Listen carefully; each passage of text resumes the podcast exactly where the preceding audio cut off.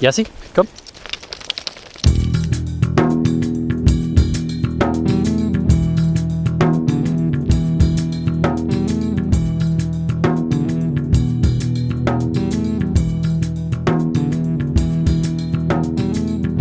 Das sind Jaspers Abenteuer.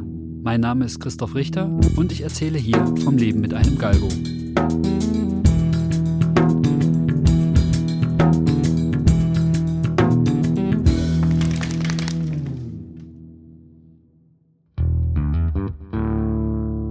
Der letzten Folge ging es um die Mittelmeerkrankheit Leishmaniose. Mit Gugu Sauter vom Tierschutz Spanien e.V. habe ich ausführlich über die Krankheit gesprochen. Und auch in dieser Folge geht es nochmal um Leishmaniose. Ich wollte von Betroffenen wissen, wie es ist, mit Leishmaniose-positiven Hunden zusammenzuleben, was die Diagnose mit den Menschen gemacht, wie sich ihr Leben verändert hat. Ich habe mit vier Frauen gesprochen. Alle leben mit Leishmaniose-Hunden zusammen und sie erzählen ganz unterschiedliche Geschichten. Ihr hört vier persönliche Erfahrungsberichte. Julia vom Wegrennen e.V. vermittelt Hunde aus Spanien und Italien. In ihrer eigenen Hundegruppe leben auch zwei Leishmaniose-Hunde.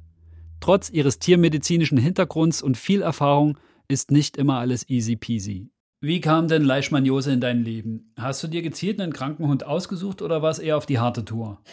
Bei mir ist es so, dass ich beruflich bedingt, ich komme aus der Veterinärmedizin, dahingehend den ersten Kontakt zu Leishmaniose überhaupt hatte.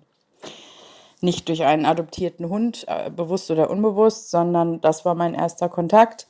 Damals war die Leishmaniose noch nicht so in jedermanns Munde irgendwie. Ne? Also du hattest mal Hunde, die Leishmaniose positiv waren, aber es war lange nicht so häufig wie heutzutage.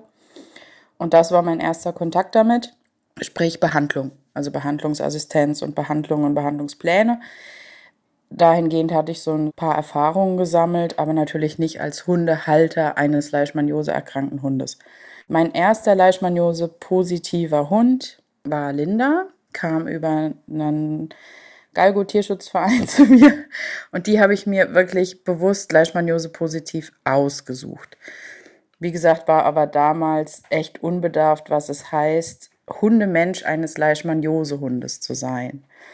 Das war Line, die lebt auch noch, ist heute noch bei mir, hat ihrer ganzen Prognose da irgendwie immer einen Stinkefinger gezeigt.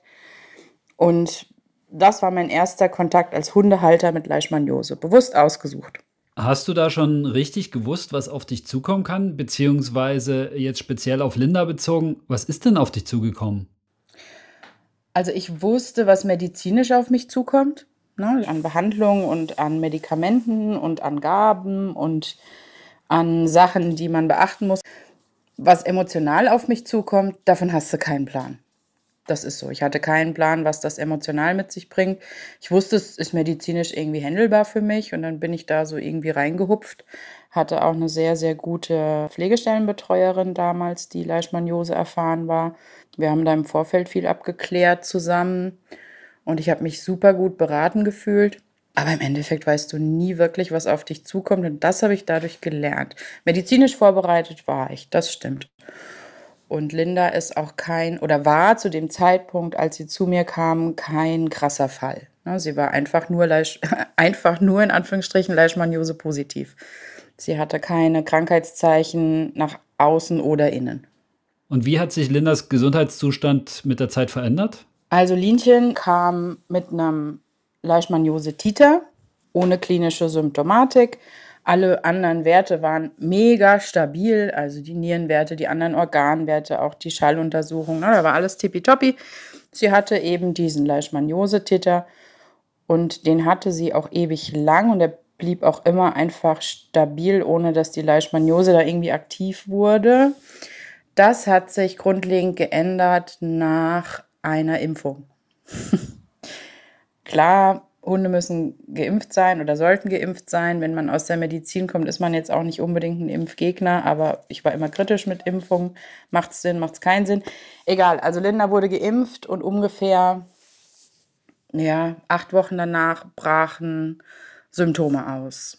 Das zeigt sich bei ihr so, dass sie eine Vaskulitis, also eine Entzündung der Gefäße in der Nase hat. Das ist der aktuelle Stand, mit dem wir umgehen. Da wird mitgebellt. Ja, der Podenko hat immer was zu sagen. Ist das eigentlich am Ende egal, was das für eine Impfung war? Also war es eine spezielle Impfung oder ist es hauptsächlich, könnte man jetzt sagen, darauf zurückzuführen, dass durch die Impfung natürlich das Immunsystem des Hundes stark beschäftigt ist und dass da der Zusammenhang liegt? Genau das war bei Linda der Zusammenhang. Es war die normale Jahresimpfung. Also es war keine Impfung, wir nennen es jetzt mal außerhalb der Reihe. Es gibt ja diverse Sachen, die man außerhalb der Jahresimpfung noch impfen könnte. Es war wirklich die Jahresimpfung und es war nicht mal die Komplettjahresimpfung. Also es gibt ja bei Impfungen verschiedene Dinge, die du in verschiedenen Zeitabständen impfst. Es war die sogenannte kleine Impfung und die hat ihr Immunsystem so, so hochgeschaukelt und den Leishmanien damit echt ein Türchen aufgemacht. Ne? Das, das ist bei ihr der Grund gewesen, ja. Wie gehst du damit um? Wie wird das bei ihr behandelt? Also neben ihrer ganz normalen Basis-Leishmaniose-Therapie müssen wir diese Vaskulitis örtlich versorgen. Also das heißt, ganz flapsig, ich schmier der ganz viel Zeug auf die Nase. Also wir können es nicht mehr so eindämmen, dass es den Ist-Zustand vor dem Ausbruch gibt. Sie hat eben teilweise offene Stellen an der Nase. Sie tut sich schwer mit der Luftzufuhr teilweise. Jetzt ist ja Cortison und Leishmaniose so ein Thema. Also wir haben uns dagegen entschieden, da lokal, also wirklich nur an der Nase Cortison einzusetzen. Das heißt, ich versorge sie mit verschiedenen Salben. Sie kriegt Tropfen in die Nase, um die Schleimhaut relativ feucht zu halten und diese offenen Läsionen auch zu lindern. Und das mache ich mehrmals täglich. Wir haben auch gute Tage, da ist es die Basisversorgung zweimal am Tag. Ja, aber du musst immer dranbleiben. Ja, ja, man muss immer dranbleiben, körperlich wie gedanklich. Das stimmt, ja. Kannst du sagen, was das mit dir gemacht hat, wie sich deine Lebensumstände vielleicht geändert haben, dadurch, dass du dich entschieden hast, einen Leishmaniose-positiven Hund bei dir aufzunehmen? Oder wie es jetzt sogar ist, dass zwei bei dir leben? Mm, also ich finde, man muss es ein bisschen differieren, weil es kommt so ein bisschen auf den Hund an, was es auch mit dir macht oder was du umstellen musst oder worauf du vielleicht als Mensch eher achtest. Prinzipiell ist ja Stress echt Gift für Leishmaniose. Also Stress ist für so einen Hund einfach furchtbar. Jetzt muss man halt abwägen, ja, Linda ist so ein so Everybody's Darling, Everybody's Step zu Hause. Ne? Also die bringt wenig in Stress und hat mit wenig Stress und ihr macht alleine bleiben keinen Stress. Sie ist zu Hause eigentlich wirklich ein sehr stressunanfälliger Hund. Bei Linda muss ich meine Lebensumstände gar nicht so um sie rumbasteln das war immer Lindas Stärke, dass sie an sich ein sehr, sehr stabiler Charakter ist. Bei Gisela, also meinem zweiten Leishmaniose-Hund, ist das eine ganz andere Geschichte. Bei ihm ist die Leishmaniose ja nicht mit hier, hier eingereist, sondern er ist ja einer der Fälle, der mehrfach Leishmaniose negativ getestet war und dann hier durch einen, so jetzt wir wieder bei Stress, durch einen Stressauslöser die Leishmaniose auf einmal gemeint hat, sie muss dann doch aus der Hecke hüpfen er ist ein anderer Typ. Er ist sensibler, er ist auch nicht so autark und er hat einen wahnsinnig engen Bezug zu mir. Er ist viel stressanfälliger, wenn ich viel weg bin zum Beispiel. Ne? Also wir nehmen das jetzt mal als Beispiel. Da muss ich meine Lebensumstände schon drauf einstellen. Wie gesagt, ich finde, man muss es von Hund zu Hund entscheiden, wie ist der Hund vom Charakter her. Prinzipiell ist es natürlich für mich so, dass ich mit den beiden mich schwerer tue, neue Hunde in die Gruppe zu holen. So, und jetzt bin ich im Tierschutz aktiv. Na, es kommt ja auch mal ein Notfall. Jetzt der letzte Notfall kam hinzu. Gustav ziemlich ungebremst. Tassilo der Angst, Galgo von FBM kam jetzt dann doch geplant. Aber man muss das sich sehr gut überlegen, was man wie macht. Also wie gesagt, neue Hunde in die Gruppe, das ist so ein Aspekt, wo ich immer stark dran rumdenken muss. Bei Gisela muss ich immer gucken, ohne mich sein. das ist sowas. Dann in den Urlaub fahren, zum Beispiel solche Sachen. Ich habe Kinder, sind jetzt schon ein bisschen größer, aber die wollen ja auch mal irgendwie einen Ausflug machen oder doch mal in Urlaub fahren. Das sind alles Dinge, die du dir mit Leishmaniose erkrankten Hunden nicht mehr ganz so leicht machst, beziehungsweise finde ich besser durchdenken musst.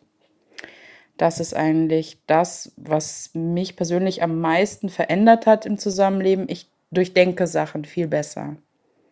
Aber du bist ja eh darauf ausgerichtet, mit Handicaplern zusammenzuleben. Also jetzt nicht nur mit Leishmaniose erkrankten Hunden, sondern auch mit Hunden, die im Bewegungsapparat eingeschränkt sind und so weiter. Das heißt, du hast ja eh deine Lebensumstände auf Hunde ausgerichtet, die mehr Hilfe benötigen als gesunde Hunde, richtig?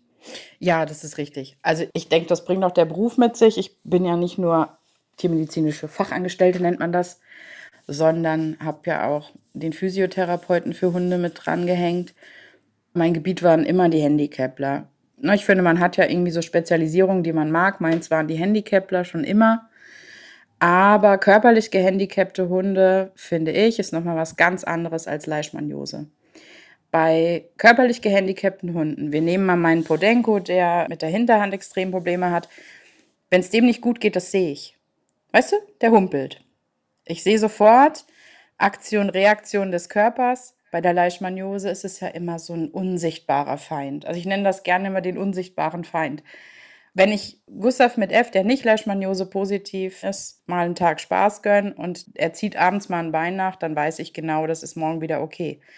Wenn ich Gisela zumute, dass ich ohne ihn ein Wochenende wegfahre, dann geht bei mir das Kopfkino los. Was macht der unsichtbare Feind damit? Was macht der Stress mit ihm? Das sind Sachen, die, glaube ich, viel beängstigender sind, als wenn Gustav mal ein bisschen mit dem Fuß schlackert. Das ist total nachvollziehbar.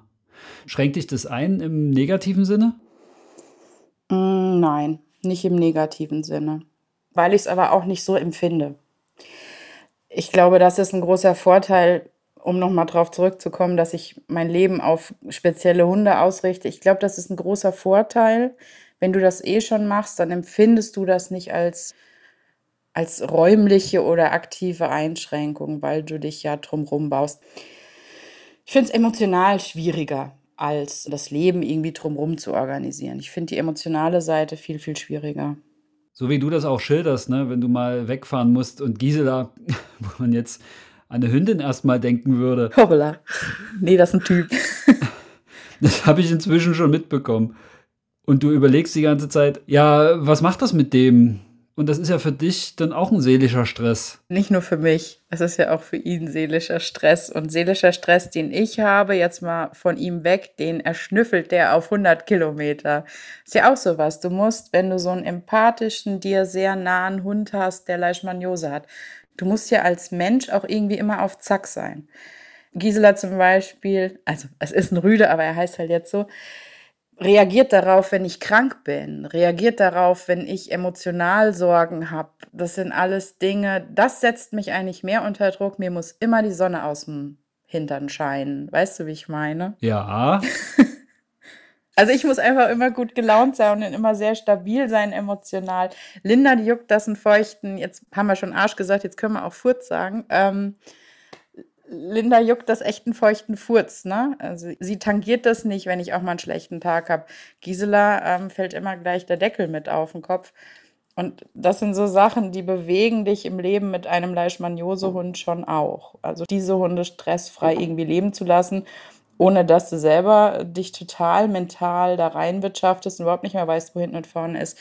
Denn diese Hunde müssen ja auch ganz normal mit einem leben können. Ja, total. Wenn ich dich beschreiben sollte, würde ich dich als lebensfroh und lustig und immer gut gelaunt beschreiben, weil ich dich in den meisten Fällen eben genauso kennengelernt habe. Nun gibt es aber ja bei jedem Menschen im Leben auch Dinge, die passieren, die einen völlig erschüttern und total runterziehen oder den Boden unter den Füßen wegziehen.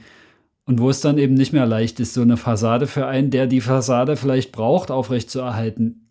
Was ich bei dir mitbekommen habe, ist der Tod von Herrn August. Wie hat sich das ausgewirkt auf die Situation mit Gisela? Also ich hatte ja erwähnt, dass Gisela mehrfach negativ getestet wurde.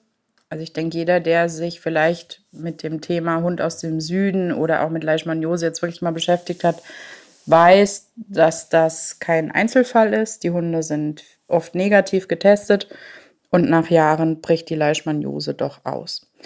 Meistens hat das Gründe. Bei uns war es wirklich so, dass unser ähm, unser junger Rüde hier weggebrochen ist, also verstorben ist. Und die Rolle von Herrn August in der Gruppe war eine sehr wichtige. Also das war ein, ein Mittelalter junger Rüde, der ja, der einfach in dieser Gruppe hier eine ganz große Harmonie verbreitet hat. Mir ist Harmonie unter meinen Hunden eh ziemlich wichtig, was nicht heißt, dass man sich auch mal na, ne, die Meinung geigen kann. Darum geht es nicht. Wir sind eine Familie. Hier darf auch alles authentisch fließen. Aber August war schon ein sehr, sehr wichtiger Teil der Hundegruppe. Ist dann akut unerwartet verstorben. Damit hatte sowohl ich logischerweise emotionalen Stress, also es, es war eine sehr schwierige Situation für uns alle. Dementsprechend war die Stimmung hier. Und diesen emotionalen Stress, den ich hatte, als auch der Verlust von Herrn August, den Gisela, um jetzt auf ihn zu kommen, und August waren, wir sagen es mal, gut miteinander, also die hatten eine gute Bindung zueinander, führte dazu, dass bei Gisela die Leishmaniose ausbrach. Und es war wirklich so, dass ich in einer Hochtrauerphase meiner ganzen Familie hier reinkam und hatte einen blutenden Hund im Gang liegen. Und dann war mir klar, na schöne Scheiße. Das auch noch. Und ich glaube, da ist keiner vorgefeit, dass man dann einfach emotional mal am Boden ist. Und da bringt es auch nichts, das zu überspielen. Ja, ich bin grundsätzlich ein positiver, fröhlicher Mensch. Das ist schön, dass man das merkt und sieht. Aber auch da reicht es bei mir nicht mehr für, ach, ist doch alles nicht so schlimm. Da hat es bei mir dann auch nicht mehr gereicht. Und da sieht man mal, dass solche Stressfaktoren plötzlich diese Krankheit aus der Reserve locken und dich voll umhauen. Mich hat das voll umgehauen. In so einer Trauerphase dann noch Angst zu haben um das Leben deines Hundes, brauchst du nicht. Braucht auch der Rest deiner Familie nicht, braucht auch der Rest deiner Gruppe nicht. Und wenn du aber so einen Grundcharakter hast, dass du sagst, okay, jetzt musst du aber irgendwie, ne? du musst jetzt irgendwie hier die Bank sein und du musst für deinen Hund stark sein, dann machst du das. Und das ist nicht immer einfach, das stimmt, ja. Wahnsinn. Und ich frage mich bei so einem einschneidenden Erlebnis, woher dann die Kraft noch nehmen oder die Kraft generieren, um für die anderen stark zu sein. Das stelle ich mir so wahnsinnig schwer vor. Das ist es auch, aber Herrn August konnte ich nicht mehr retten. Weißt du, wie ich meine? Mein Hund war tot. Ja. Und die, die hier zurückblieben und noch leben, für die musst du dann alle Kräfte mobilisieren. Und das haben wir gemacht, gemeinschaftlich. Ich bin auch meiner Familie sehr dankbar, weil es natürlich ja auch so ist, dass du Geld verdienen musst. Wir alle leben. Von irgendwas leben wir halt. Und Leishmaniose-Hunde, auch mal auf den Aspekt zu kommen, sind ja auch jetzt nicht gerade billig. Ne? Die Versorgung, die Behandlung, die Blutbilder. Du bist da ratzfatz echt in einem Bereich, der dir schwer zu schaffen machen kann finanziell. Das heißt, ich musste ja weiterhin, egal wie es meinem Hund ging, arbeiten gehen. Und ich bin da gerade meiner Tochter sehr dankbar, die immer gesagt hat, Mama, ich gucke nach ihm, Mama, ich rufe dich an, wenn was ist. Wir haben dann alles umgestellt, dass immer jemand zu Hause ist. Und das muss man auch erstmal leisten können.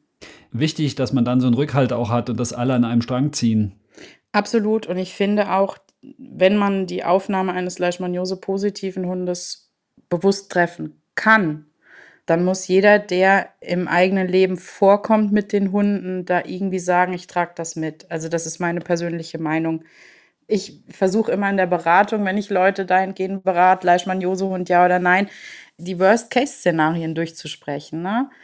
Wenn das und das kommt, könnt ihr das, schafft ihr das. Und finanziell ansprechen ist, finde ich, wahnsinnig unangenehm, aber auch das muss man besprechen. Schafft ihr das finanziell? Schafft ihr das von der Betreuung her? Zieht in der Familie jeder mit? Und ich hatte wirklich Glück, dass meine Familie mitgezogen ist. Finanziell kam ich mit Gisela in einen Rahmen, wo ich dankbar war, dass Freunde da Geld mobilisiert haben. Bin ich ganz ehrlich und da bin ich mir auch nicht zu fein für.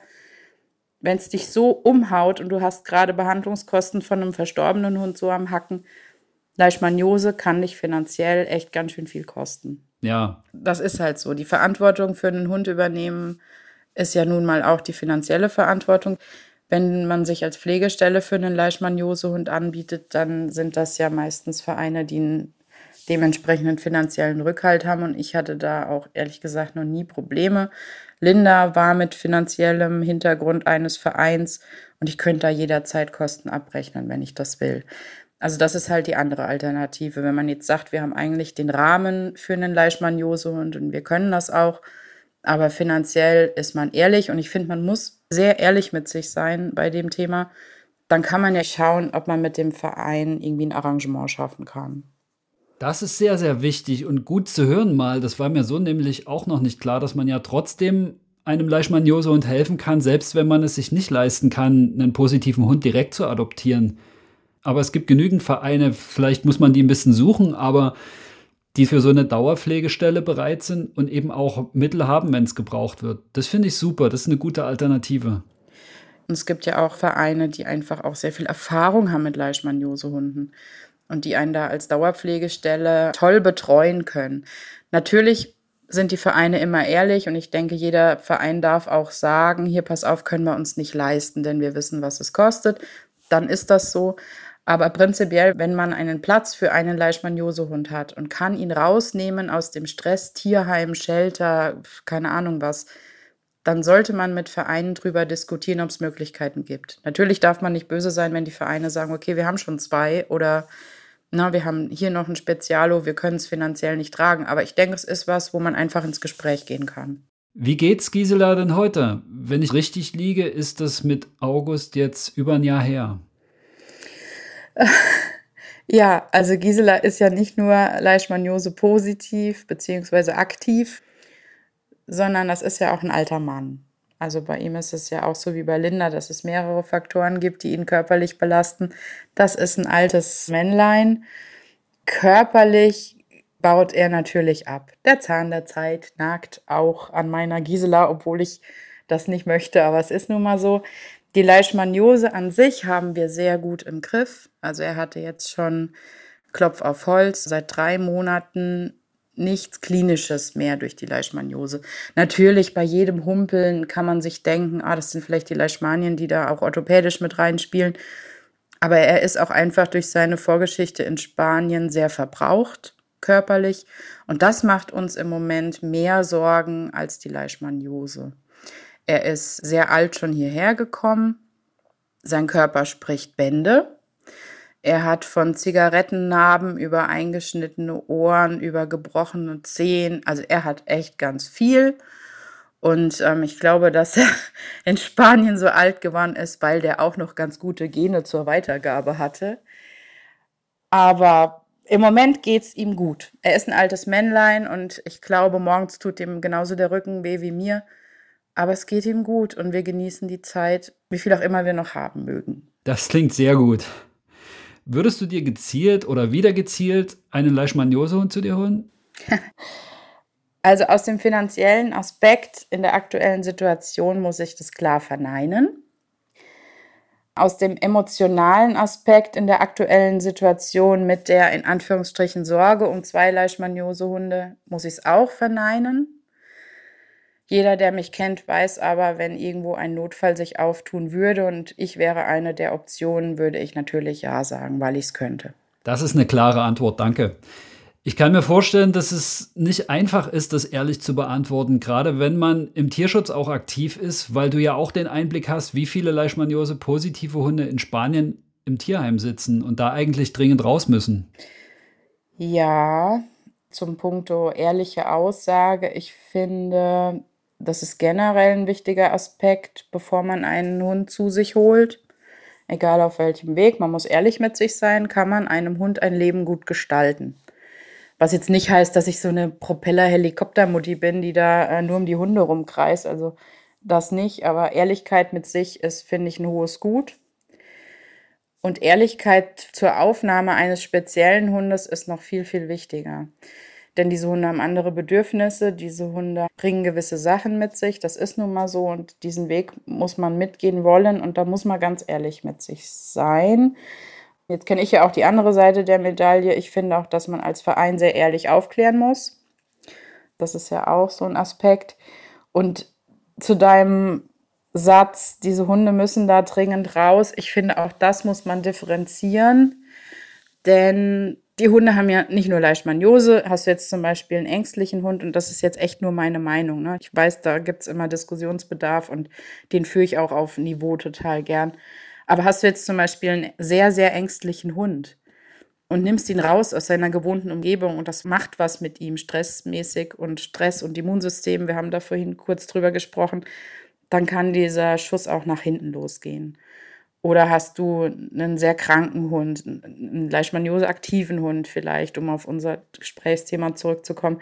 Ich finde, da muss man sehr gut überlegen, ob es ob es gut für den Hund ist, dass er da rauskommt. So, da bin ich auch sehr ehrlich mit. Ich bin froh, dass du das jetzt nochmal aufgreifst, weil du mir das in einem Vorgespräch schon mal gesagt hast, ne? Dass für die Hunde natürlich auch, also für jeden Hund, ob er nun krank ist oder nicht, der Transport von Spanien zum Beispiel nach Deutschland im Auto einfach Stress bedeutet. 24 Stunden auf der Straße, das ist einfach Stress. Und wenn du dann Hunde hast, die krank sind, vielleicht noch Angst dazu haben, dann kann das ein massiver Auslöser sein. Ja, und überhaupt Autofahren lange Strecke. Ich habe mit einer sehr, sehr netten Dame gesprochen, deren Vorschlag dann in die Waagschale kam. Sie holt den Hund selber ab. Und da haben wir wirklich im Gespräch zusammen so ein paar Sachen rausgearbeitet. Ich habe meine Meinung mal auf den Teller geschmissen und sie hat mir ihre dazu gesagt. Ich finde das immer eine tolle Idee und ich mag Menschen so gern, die nach Lösungen suchen. Also ich mag das immer gern. Aber es ist trotzdem für so einen Hund, wenn du ihn privat abholst, das ist eine Autofahrt. es ist eine lange Autofahrt mit einem Menschen, den du nicht kennst. Das kann mit Hunden was machen. Ne? Genauso wie der Transporter. Der Transporter an sich, ja, es ist laut, ja, da sind viele Hunde, ja, da scheppert man Gitter, aber setzt man es um auf die Tierheimsituation, kennen Sie das irgendwo. Das Problem ist, dass diese kleine Tierheimsituation Transporter halt auch rollt. Und du kannst da nicht weg als Hund. Du bist da fest und sitzt da 24 Stunden und weißt nicht so genau, was mit dir los ist und es macht dir Stress. Natürlich ist es in einem Privatwagen weniger, da braucht man nicht drüber reden, es ist mit Sicherheit weniger aber es ist genauso ein Stressfaktor und da muss man echt drüber sprechen. Macht es Sinn, macht es nicht Sinn? Aber mit jeder Vermittlung eines Leishmaniose-Hundes geht jede Seite ein Risiko ein. Denn es startet beim Transport, es geht weiter, wo kommt der Hund hin? Wie reagiert die Hundegruppe auf ihn? Fühlt er sich in dem Umfeld, das man sich für ihn vorstellt, wohl? Oder das man eben anbieten kann, egal jetzt ob Adoptantenseite oder Vereinsseite, fühlt er sich da wohl? Dann muss man sagen, Leishmaniose-Hunde sind krank und riechen dementsprechend auch. Also jeder Körper, der irgendeine Art von Schwachstelle hat, riecht ja chemisch irgendwie auf eine bestimmte Art und Weise. Sie riechen nicht gesund. So. Jetzt musst du halt auch die Hundegruppe. Wir ähm, tendieren immer mehr zu mehr Hundehaltern. Du musst auch eine Hundegruppe haben, wo du weißt, meine Hunde sind so empathisch, die moppen dir nicht ein, weil er nicht ganz konform riecht. Es sind verdammt viele Faktoren, die man besprechen muss und abwägen muss. Und das, das, ja, das Heavy Shit. So. Es ist aber so, dass es tatsächlich nicht einfach ist zu entscheiden, ach komm, ich nehme einen Leishmaniose-positiven Hund, dem geht es dann besser bei mir sondern dass man wirklich viele, viele Faktoren bedenken muss und auch immer ganz speziell auf den einzelnen Hund als Individuum schauen muss und gucken muss, wie sind meine Umstände, muss er sich in eine Gruppe einfügen, was sagt meine Gruppe dazu und so weiter. Ne? Also, dass man wirklich viele Dinge bedenken muss, finanzielle Situationen, Lebensumstände. Das ist unterm Strich, wie du sagst, Heavy Shit ist, da eine Lösung zu finden, die funktioniert über die nächste lange Zeit. Ja, oder auch über die nächste kurze Zeit. Es gibt ja durchaus auch Hunde, die man sich zum Sterben nach Hause holt mit Leishmaniose. Eine Freundin von mir hat selber so einen Fall aufgenommen. Ich denke, man muss es für sich ehrlich entscheiden und dann den Weg gehen.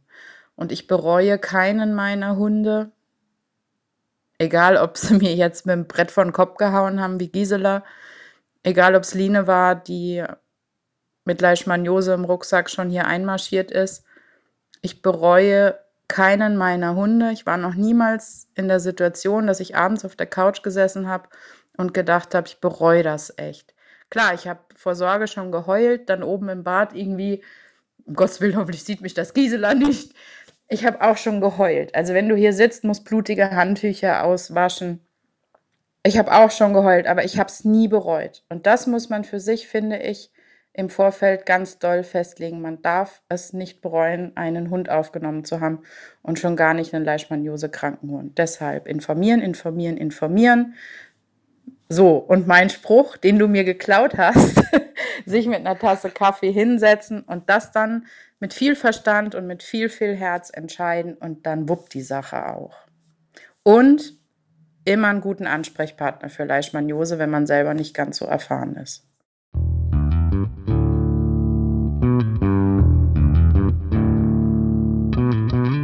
Susanne hat vor kurzem meinen Podcast bei Instagram abonniert. Ich gucke mir ihren Account an und entdecke ihren Galgo Leo. Eine kurze Nachfrage bestätigt, Leo ist der Leopoldo, den ich bei FBM kennengelernt habe. Er war schon im Tierheim Leishmaniose positiv und Susanne hat die Krankheit bewusst in Kauf genommen. Deinen Leo habe ich letzten Oktober bei FBM kennengelernt. Wie ist er denn zu dir gekommen? Durch Zufall. Ich hatte schon etwas länger mit einem dritten Hund geliebäugelt, wie das manchmal so ist, aber nicht wirklich ernsthaft. Und dann ging es dem Chef, dem kleinen Weißen, nicht so gut. Und dann wurde das ein bisschen aktueller. Und wie das so ist in der Windhundwelt, eine Bekannte von mir wusste das, sie wusste das auch schon länger und hat mich regelmäßig mit Links zu nach ein Zuhause suchenden Hunden versorgt. Und da war dann auch der Leo dabei. Dann habe ich mir seine Geschichte durchgelesen, sowohl die von dem Verein, wo er hier vermittelt worden ist, als auch die aus Spanien und habe so gedacht, ah, so eine schöne Geschichte hat der nicht. Also entweder bleibt er auf der Pflegestelle hocken oder wird ein Wanderpokal. Also das war so mein Gefühl. Was war das für eine Geschichte? Na, dass er halt so sehr krank war, als er dort aufgenommen worden ist und dass er so sehr ängstlich ist, man mit ihm nicht rausgehen kann, nur im Dunkeln und solche Sachen. Und da stand auch schon, was er für eine Krankheit hat. Genau, da stand auch, dass er halt ganz schwer Leishmaniose hat mhm. und kein Haar mehr am anderen war und dass sie halt wirklich eine starke, es ist ja letztendlich eine Chemotherapie, die dann gemacht wird, mit ihm gemacht haben und dann wurde er erst wieder Hund. Und dann habe ich da mich hingewandt und erst nichts gehört. Und dann hatte ich eine merkwürdige Sprachnachricht auf dem Telefon, die ich normalerweise nicht abhöre. Die habe ich abgehört. Und wie es dann so ist, nächsten Tag kam, ich weiß gar nicht mehr, wie sie hieß, mit Leo gleich vorbei, um zu gucken, ob ich wirklich einen Garten und zwei Meter hohen Zaun habe. Und nach 20 Minuten saß Leo auf meinem Schoß. und ich habe nichts gemacht. Ja. Und da war für mich dann klar, eigentlich kann der Hund gleich hier bleiben. er ist dann nochmal abgefahren für drei Tage und zog dann am darauffolgenden Montag bei uns ein. Und das war der 7. Februar. Ja, also es ging ganz schnell. Ganz schnell. Wie hat er sich denn bei dir inzwischen entwickelt? Das ist ja ein halbes mhm. Jahr jetzt, ne? Genau. Naja, also wenn du da auf meiner Seite da ein bisschen rumgehopst bist, ich mache das ja seit 14 Jahren, kümmere mich quasi um Problemhunde, mache Ernährungsberatung und so weiter. Und ich halte nicht so viel großes Fettnäpfchen, von diesen Vorurteilen, mit denen viele Hunde kommen aus dem Ausland oder überhaupt, die eine zweite Chance bekommen oder, oder, oder. Ich frage immer den Hund und der erzählt mir meistens eine andere Geschichte als der Mensch dazu. Und in fast 15 Jahren sieht man auch einiges. Und bei mir dürfen Hunde Hund sein. Und der darf oder durfte sich einfach ausprobieren. Und ich habe ihm in allem bestärkt. Und das fing gleich am ersten Abend an. Ich hatte mir einen Tag freigenommen damit er halt nicht gleich alleine sein muss im neuen Zuhause mit den anderen beiden. Und dann sind wir abends auf dem Sofa eingeschlafen und abends bin ich irgendwann aufgewacht und dann wie immer, die Hunde gehen nochmal in den Garten und dann haben wir das Schlafzimmer eine Treppe. Hm. Und dann die beiden anderen waren schon im Bett und er steht vor dieser Treppe und guckt mich mit großen Augen an. Und dann habe ich gedacht, okay, alles klar, das hat mir jetzt keiner gesagt, dass der Hund noch nie eine Treppe gesehen hat weil ich nur abends um kurz vor zwölf keine Lust hatte auf irgendwas, habe ich ihn auf den Arm genommen, hochgetragen ins Bett und dann wurde geschlafen. Und am nächsten Morgen das gleiche wie immer. Hunde nach unten, Hunde raus. Und er steht an der Treppe. Die anderen beiden waren schon im Garten und guckt mich mit großen Augen an. Ich hatte weder eine Leine, noch hatten wir ein Halsband, Futter, Leckerli, irgendwas auch nicht dabei. Und dann haben wir uns beide angeguckt. Und dann hat er sich mit seiner, muss gleich heulen, weil es war wirklich toll, hat er sich mit seiner linken Schulter an mein rechtes Bein gelehnt und wir sind Schritt für Ach. Schritt die Treppe runtergegangen, weil er das wollte. Toll. Und dann sind wir gleich wieder hoch und dann das zweite Mal runter war schon gar kein Problem mehr. Also klar, ein bisschen wackelig, die langen Beine auf so einer merkwürdigen steilen Treppe etc. Und es ist ein junger Hund, der sowieso ja erst noch lernen muss, wie vorne und hinten und links und rechts funktioniert. Aber es war super. Und dann ist er wirklich mit dem Kleinen, der blind ist, gefühlt drei Wochen jeden Tag hundertmal diese Treppe gelaufen. Das war Fitnesstraining und Bestätigung. Und so erarbeitet sich Leo ganz viel selbst. Also der wird zu nichts gezwungen. Er macht einfach mit. Und auch dieses, man kann mit ihm am Tage nicht spazieren gehen.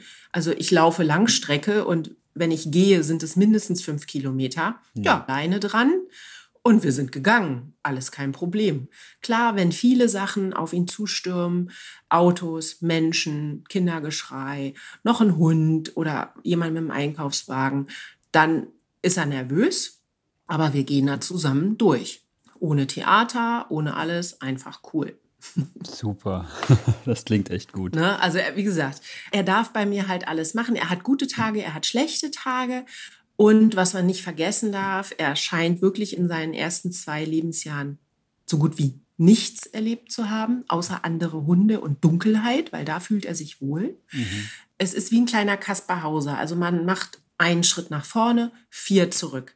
Aber auch da, wenn man als Mensch dann nicht ungeduldig wird, irgendwann ist es ja dann ein Schritt nach vorne. Und dann merkt man richtig, wie er sich manchmal über sich selbst erschreckt, was er alles schon so kann. Und dann ist er kurz verunsichert. Aber beim nächsten Mal, wenn die Situation ähnlich ist, dann macht er die, als hätte er nichts anderes gemacht. Also er macht es wirklich selber, weil er es will und nicht gezwungen wird. Das ist witzig. Ich kann das, ähm, obwohl ich ihn jetzt ja wirklich die Woche über zwar oft gesehen habe, aber letzten Endes ja nur über eine Woche in einer besonderen Situation kennengelernt habe, aber so mhm. gut auf ihn beziehen, was du gerade erzählst, weil diese Charaktereigenschaft habe ich dort schon auch sehen können. Also ich kann mhm. das mir richtig gut vorstellen. Das passt zu ihm. Ich kriege immer Gänsehaut. Der ist so toll und es ist ein richtiger Sonnenschein. Er ist auch richtig frech. Meine Hündin, die hasst ihn, weil er so frech ist. und auch mir gegenüber kann er richtig frech sein, aber er ist nie unverschämt und er stellt auch nichts an. Ne? Also es ist zweimal ein Malheur passiert, aber das schiebe ich auf seine Erkrankung und die mhm. haben wir mittlerweile gut im Griff. Und seitdem passiert auch kein Malheur mehr. Super. Wie steht es denn um seine Leishmaniose aktuell und wie war sie, als er zu dir gekommen ist? Ich habe jetzt die Werte nicht im Kopf, aber der Titer war sehr hoch, als ich ihn bekam und auch die Leber- und Nierenwerte waren sehr, sehr schlecht. Ich habe aber zum Glück eine tolle Tierärztin, die eigentlich eine Hauttierärztin ist. Also die macht nur Allergien und Hauterkrankungen. Mhm. Und dazu gehört ja der eine Fall der Leishmaniose und den hat halt Leo. Mehr ist die Haut befallen oder war die Haut befallen. Die Organe sind sekundär. Und wir haben die Medikation, mit der er kam, erst einmal beibehalten und die Fütterung. Aber es kam keine Besserung. Er war sehr, sehr dünn und sehr, sehr klapprig, hatte oft Durchfall. Und wie gesagt, die Werte waren ganz, ganz schlecht. Und was mich sehr beunruhigt hat und auch die Tierärztin waren die Leberwerte, die sehr, sehr schlecht waren. Mhm. Ansonsten hatte der ein tolles Blutbild. Und da habe ich Glück, dass ich mich selber damit auch ein bisschen auskenne als Ernährungsberaterin und weil ich irgendwann mal ein bisschen Bio studiert habe. Und ich kann mit meiner Tierärztin auf Augenhöhe sprechen. Und ich habe dann die Vermutung geäußert, ob die Leberwerte vielleicht nicht unbedingt was mit der Erkrankung, mit der Leishmaniose zu tun haben, sondern durch die Medikamente kommen. Er hat Allopurinol bekommen und zwar nicht wenig. Und da hat sie sich belesen, weil alles weiß sie auch nicht. Mhm. Und auch ich habe mich belesen, sonst hätte ich das gar nicht gesagt vorher. Und Allopurinol ist ja ein Medikament, was auch Menschen bekommen, die Gicht haben. Und da gibt es genau zwei Prozent der Menschen, die mit diesem Phänomen alle Blutwerte, super nur Leberwerte, Kacke, hm. reagieren. Und wir haben das Allopurinol auslaufen lassen und jetzt bekommt er Leischgard und ihm geht es gut. Er hat immer noch einen relativ hohen Titer, aber Nieren, Leber und Gallenwerte sind wieder super. Toll. Und alles andere auch. Keine Entzündungswerte, nichts. Er hat halt nur noch einen hohen Titer. Er bekommt veganes Trockenfutter. ja, hätte ich nie gedacht, dass ja. ich einem meiner Hunde mal Trockenfutter füttere und dann auch noch vegan. Also ich bin jetzt auch kein Ernährungsberater, der jedem BARF empfiehlt etc., sondern ja. in meiner Welt muss es für Hund und Halter passen, sowohl gesundheitlich als auch in die Lebenssituation. Aber wie gesagt, er kriegt jetzt ein veganes Spezialfutter und seitdem blüht er auf, die Werte sind mega und er wächst und gedeiht. Er hat sich gefühlt auch verdoppelt. Also ich habe ihn gekriegt mit 21 Kilo. Ja. Er wiegt 28. Ja, toll. Also es ist ein richtiger Wonneproppen. Ja. Du hast dich ja bewusst für einen Leishmaniose-positiven Hund entschieden. Ja. Weil du wusstest ja, dass Leo krank ist. Ja. Warum? Und wie hast du dich vor der Adoption auf die Leishmaniose vorbereitet? Beziehungsweise hattest du vorher schon mal mit der Krankheit zu tun? Persönlich nicht. Ich kenne es halt nur durch Bekannte oder Kunden, wo die Hunde Leishmaniose haben, die aber nicht mich deshalb in Anspruch genommen haben, sondern aufgrund von anderen Sachen. In meiner Ausbildung zum Ernährungsberater kam das drin vor, aber ich habe mich darauf nicht konzentriert, weil kam in meiner Umwelt nicht weiter vor. Mhm. Und beim Leo war das sehr präsent in den Beschreibungen im Internet, dass das halt so schlimme Werte sind und so. Und ich habe schon zwei kranke Hunde und ich meine, für irgendwas muss man ja arbeiten gehen. Ich habe vor sowas keine Angst, sondern Respekt und habe mir gedacht, komm, mit der Tierärztin an der Seite können wir das wuppen. Ich war mir bewusst, dass es teuer werden kann, war es auch am Anfang. Also mhm. die ganzen Untersuchungen, die waren erstmal ganz schön teuer, aber ich bin auch jemand, ich stecke dann da alles rein, weil ich will es wissen. Ja. Macht ein anderer vielleicht nicht, aber meine Tierärztin ist da auch so. Also die will auch die Ursache beseitigen und nicht nur das Symptom. Und dann wusste ich mehr oder weniger, was auf mich zukommt. Und ich habe irgendwie gedacht, komm, die arme Wurst hat keine schönen zwei ersten Lebensjahre gehabt, ist, ich weiß nicht wie viel, tausend Kilometer mit dem Auto bis nach Hamburg gekommen. Ich meine, muss man sich ja auch noch mal ausmalen. Die meisten stranden ja nicht umsonst in NRW oder in Bayern, weil mhm. es sind einfach mal tausend Kilometer weniger. Und war auf einer Pflegestelle, die ihm, also ich meine das überhaupt nicht böse, die haben alles toll gemacht, aber die war nicht richtig für ihn. Er ist da weder angekommen, noch konnte er sich gut entwickeln. Und ich hatte Mitleid. Ist jetzt nicht immer unbedingt das Beste, um Hund zu adoptieren, aber der tat mir leid und ich habe gedacht, komm, du hast eine Chance verdient und ich glaube, bei mir kannst du es schaffen. Ja. Also, ja. Und ich habe es mir gewünscht. Ja, das ist doch auch toll. Na. Ja, wie hast du dich oder hast du dich auf die Leishmaniose, auf die Krankheit vorbereitet? Wie bist du rangegangen, bevor er gekommen ist? Na gut, okay, der ist ja relativ schnell gekommen.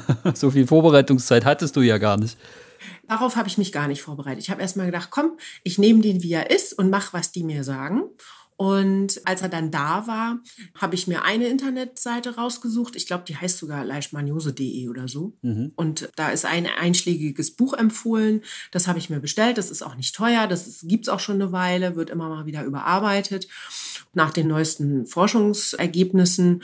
Und ganz ehrlich, ich habe mich auf meine Tierärztin verlassen. Der erste Anruf war bei meiner Tierärztin. So ein Hund zieht jetzt ein. Können Sie das? Und dann sagte sie, wenn er nur Haut hat, kann ich das. Und dann sage ich, wunderbar, dann kommen wir jetzt wieder öfter. Super.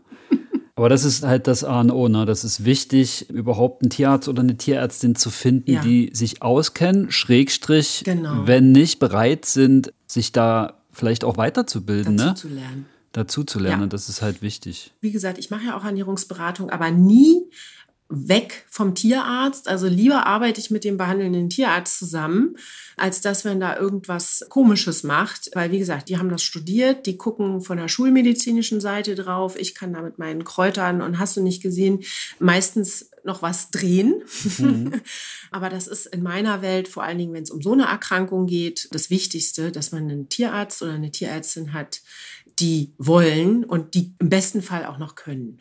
Ja, und auch Windhund, Entschuldigung, ist ja jetzt auch nicht unbedingt das, was jeder Tierarzt so auf dem Zettel hat. Ne? Also es wird immer mehr, je mehr Windhunde es gibt in diesem unseren Land. Schon die Körpertemperatur ist eine andere, etc., Narkose. Und auch da, falls mal was ist, finde ich, ist es immer wichtig, wenn man einen Tierarzt an der Seite hat, der möchte. Ja, total. Du meintest bestimmt das Buch Leishmaniose beim Hund von Angelika Henning. Ja, das ist echt ein super Buch. Von allen habe ich es bisher mhm. gehört, mit denen ich gesprochen habe, die mit Leishmaniose-Hunden zusammenleben, dass dieses Buch mhm. empfohlen wird. Und eigentlich muss man es inzwischen jedem Hundehalter empfehlen, weil es einfach wirklich gut ist, weil es überarbeitet wird, weil es verständlich ist und weil die Leishmaniose eben auch in Deutschland schon angekommen ist. Ja, leider. Und die Webseite dazu, die ist ja auch super. Da ist ja wirklich das Allerneueste immer. Genau. Du hast ja schon gesagt und ich habe es auch gesehen, dass du neben Leo noch zwei andere Hunde hast. Das ist ja, einer davon. Ich glaube, der Blinde ist das Kleine, ne? Genau, das ist der Chef. Aha, ist klar. Edgar, der Chef. Edgar, super. Wie hat sich denn dein Alltag durch Leos Einzug zum einen verändert und durch die Krankheit von Leo? Also ich muss sagen, der Schritt von zwei auf drei Hunde, der ist nicht wirklich groß. Mhm. von ein auf zwei, der ist größer. Ja. Nichtsdestotrotz, ähm, ich habe ja noch einen anderen Grund, warum ich dachte, komm, ich brauche noch einen dritten Hund. Auch die Saluki-Hündin geht jetzt langsam in Rente und ich habe ja gesagt, ich laufe Langstrecke und meine Hoffnung war, dass ich wieder einen Laufpartner finde, weil ich hasse es, alleine laufen zu gehen. Mhm. Mit Leos Einzug hat sich das erstmal total ad acta gelegt, weil das können wir noch nicht. Da passiert noch zu viel unterwegs. Wir haben es schon ein paar Mal versucht, aber das ist wirklich für mich sehr einschneidend, dass ich entweder alleine laufen gehen muss oder halt nur mit einem Hund, weil ich auch nicht möchte, dass einer hier alleine zu Hause ist. Dadurch mache ich ein bisschen weniger Sport, aber wir gehen sehr viel spazieren. Das hat sich auch geändert. Die Runden sind größer geworden und länger, weil wir mit Leo einfach ein bisschen länger brauchen, weil er ein anderes Betriebstempo hat. Wenn man zu schnell wird, wird er unruhig. Wenn man zu langsam ist, fängt er an, komische Sachen zu machen und rumzutrödeln. Also man muss sich auf ihn einstellen. Die anderen zwei haben damit aber kein Problem. Und was sich noch geändert hat, und zwar nicht für mich, sondern für die Hunde und für meine Nachbarin, die nämlich immer, wenn ich unterwegs bin, mit den Hunden rausgeht, die geht nicht mehr spazieren, sondern lässt sie nur noch in den Garten. Mhm. Weil mit drei Hunden, nein, da gehe ich nicht. Das traue ich mich nicht. Ist ja auch in Ordnung, ja. muss ja keiner. Und auch wenn der Garten nicht wirklich groß ist, aber um sich zu lösen, reicht er wunderbar. Und wenn wir halt vormittags irgendwie zwei, drei, vier Stunden unterwegs sind, dann wollen die auch gar nicht nochmal spazieren gehen. Nee. Ansonsten machen drei Hunde ein bisschen mehr Schmutz. aber ansonsten hat sich hier nicht wirklich was verändert. Die Couch war sowieso schon die der Hunde. Ja. Das Bett ist groß, damit die Hunde Platz haben. Und da ist für Leo auch immer Platz. Und Futter brauchen wir mehr. Also das hat sich auch verändert. Vorher habe ich zwei verschiedene Futter gehabt. Dann hatte ich kurzzeitig drei verschiedene Futter. Jetzt habe ich wieder zwei verschiedene Futter, weil die Jungs, die teilen sich das jetzt einfach. Jetzt wird der Opa auch vegan ernährt und gut ist. Wie blickst du in die Zukunft? Mit Leo als Junghund hast du ja hoffentlich noch eine lange Zukunft mit ihm vor dir.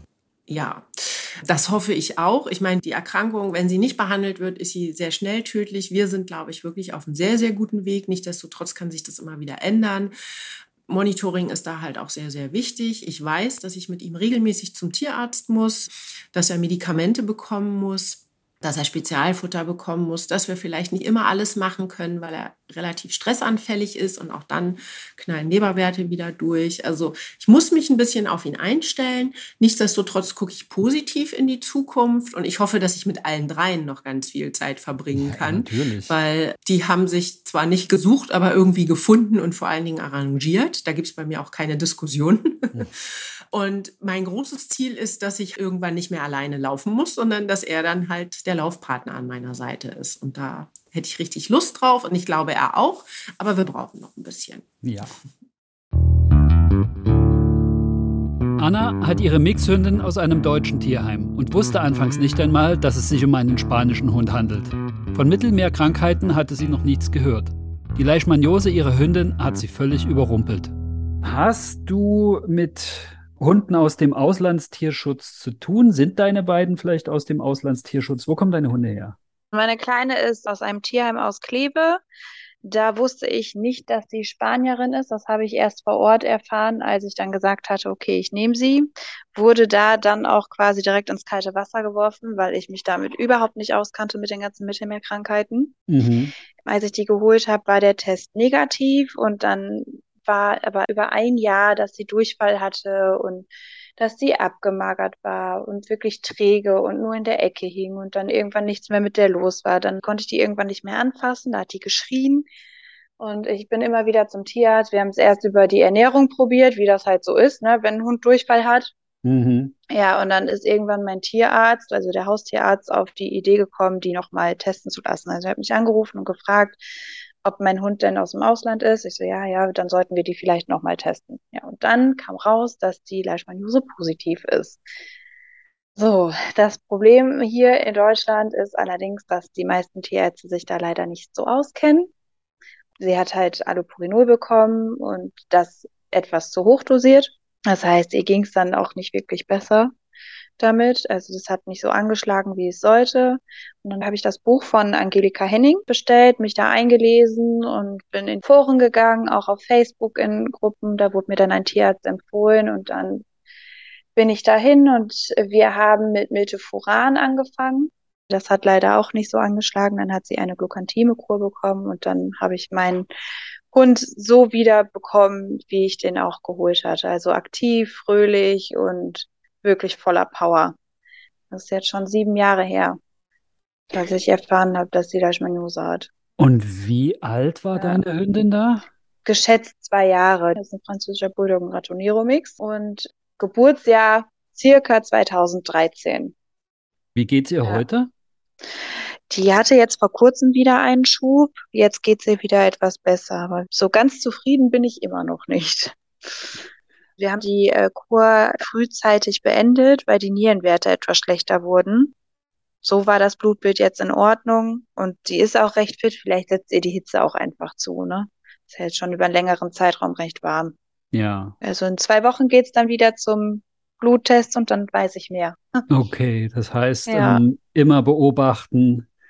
Ähm, genau. Ähm, du hast ja gerade schon gesagt, das hat dich überrumpelt. Du warst völlig unvorbereitet. Ja. Nun hast du den Hund aus einem deutschen Tierheim geholt. Das heißt, mhm. du hast auch keinen Verein hinter dir gehabt, der dir mit dem Thema Mittelmeerkrankheiten hätte vielleicht irgendwie helfen können, wie das zum Beispiel in der Vermittlung von spanischen Hunden oft ist oder wenn man die aus dem Auslandstierschutz mhm. holt, dass man halt einen deutschen Verein hat, der den Hund vermittelt, der den überhaupt nach Deutschland erst holt. Da ist ja der ganze Vermittlungsablauf anders und meist können einem die Vereine ja schon Infos mitgeben. Also man weiß, wenn die Hunde im besten Fall sollte das zumindest so sein, wenn die Hunde aus Spanien kommen, ist vor Ort ein Mittelmeer-Check mhm. gemacht worden. Und die meisten Vereine empfehlen dann auch, einen zweiten Mittelmeercheck in Deutschland nochmal zu machen, also den Test zu wiederholen. Und haben meistens auf ihren Internetseiten Infos parat zu Leishmaniose, zu Ehrlichose, zu Babesiose, also eben zu den Mittelmeerkrankheiten, die den potenziellen Adoptanten oder den Adoptanten dann ja schon erstmal weiterhelfen können oder erste Infos an die Hand geben, beziehungsweise man kann sich dann an den Verein wenden, wenn der Hund wirklich positiv sein sollte. Das alles war bei dir ja nicht der Fall. Nee, genau. Also genau so, wie du es gerade gesagt hast, so sollte es natürlich sein. Bei mir war das alles etwas anders. Ich bin zu dem Tierheim hin, bin mit dem Hund raus und es war sowieso etwas kurios alles. Dann hieß es, ich kann die halt haben. Und dann haben die mir ganz kurz den Impfausweis gezeigt, gesagt, okay, Mittelmeerkrankheiten oder den Test, der war negativ und mehr haben die nicht gesagt. So, dann hatte ich ja die Diagnose bekommen, habe dann im Tierheim nochmal angerufen und gesagt, ja, wenn Sie was brauchen, dann melden Sie sich. Ich so, ich brauche was. So, habe dann immer wieder probiert und wurde immer wieder vertröstet. Also da war null Aufklärung, ich hatte null Unterstützung, sondern musste das halt alles irgendwie selber mir zusammen wursteln und heraussuchen und dann halt lernen, ne? Da höre ich jetzt raus, dass du sozusagen dann erstmal, als du vor der Diagnose standest und gemerkt hast, das Tierheim kann dir nicht weiterhelfen oder will, ja. ähm, bist du wahrscheinlich dann erstmal ins Internet und hast gesucht.